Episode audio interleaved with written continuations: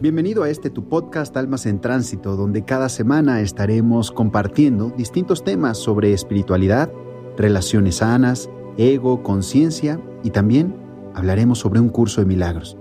Soy Alfonso Guerrero y te doy la bienvenida.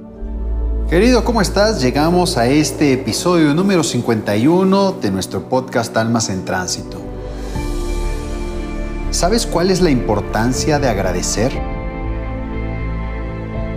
Hoy quiero hablarte de cómo ser agradecido trae beneficios a tu vida. El agradecimiento es una de esas acciones que a veces haces sin saber el por qué o que sencillamente no practicas porque no lo consideras necesario. Pero resulta que agradecer está relacionado con varias actitudes, como el ser positivos, tener una vida plena, a pesar de las circunstancias y por supuesto la felicidad. ¿Cómo se conecta esto con el agradecimiento en la vida de las personas? Eso es algo que cada quien experimenta poco a poco en la medida en que practica el agradecimiento. Al comenzar a ser agradecido, se inicia todo un movimiento de energía que se retroalimenta. Es como se aviva una maquinaria que moviliza los pensamientos y actitudes unos tras otros.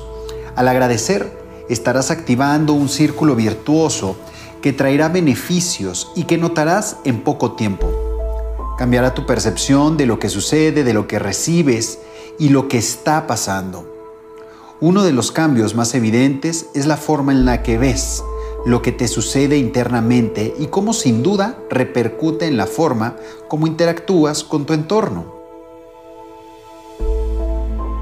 Agradecer cambia tu mirada ante la vida. Agradecer cambia tu mirada ante la vida. Uno de estos beneficios es mirar lo que te sucede desde otra perspectiva. Al agradecer, estás dándole una visión más optimista a las circunstancias. Estás viendo el vaso medio lleno. Incluso, en las experiencias más tristes de la vida, el agradecimiento te ayuda. Por ejemplo, ante la muerte de un ser querido, si agradeces que estuvo contigo y que fuiste parte de su vida, tendrás un alivio más próximo.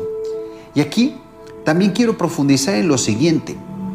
Hay muchas veces que yo he mencionado que una vez que tú gozas la muerte de alguien, entonces ahora sí estás cumpliendo lo que esa alma vino a enseñarte. Y voy a explicar esto. No es que goces que alguien se muera. Te voy a explicar el procesito de lo que sucede. Cuando alguien muere, vas a pasar por el proceso de duelo. Una vez que pasas por ese proceso de duelo que tiene varios pasos, va a suceder lo siguiente. Si tú logras profundizar lo suficiente como para darte cuenta lo que esa persona te enseñó en vida, con sus acciones, lo que habías juzgado, expectativas y demás, y lograste profundizar y entiendes lo que te enseñó en vida y también lo que te enseñó al morir, con su forma de morir, lo que tal vez le quedó pendiente. Igual, insisto, con los juicios que generas, con las opiniones que generas. Si logras profundizar y capitalizar eso, resulta que vas a entender lo que esa alma, a través de esa persona, vino a enseñarte. Vino a enseñarte en vida y vino a enseñarte con su muerte. Cuando eso lo logras, va a ocurrir que vas a sentirte agradecido justamente por esa experiencia cuando sientes esa gratitud al haber reconocido y honrado lo que esa persona te aportó, entonces vas a poder gozar incluso su propia muerte. Y como lo expliqué, no es que goces que se muera, pero gozas el transitar de esa alma a través de este cuerpo, incluso cuando lo deja. ¿Por qué? Porque sabes que te aportó lo que te tenía que aportar de forma perfecta.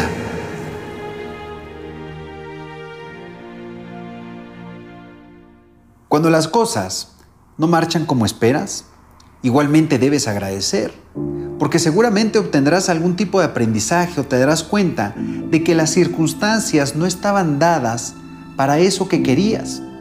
Querido, una parte esencial es la aceptación. Cuando empiezas a aceptar lo que sucede sin querer cambiarlo, tu vida va a dar un giro brutal en amor en unión, en gratitud.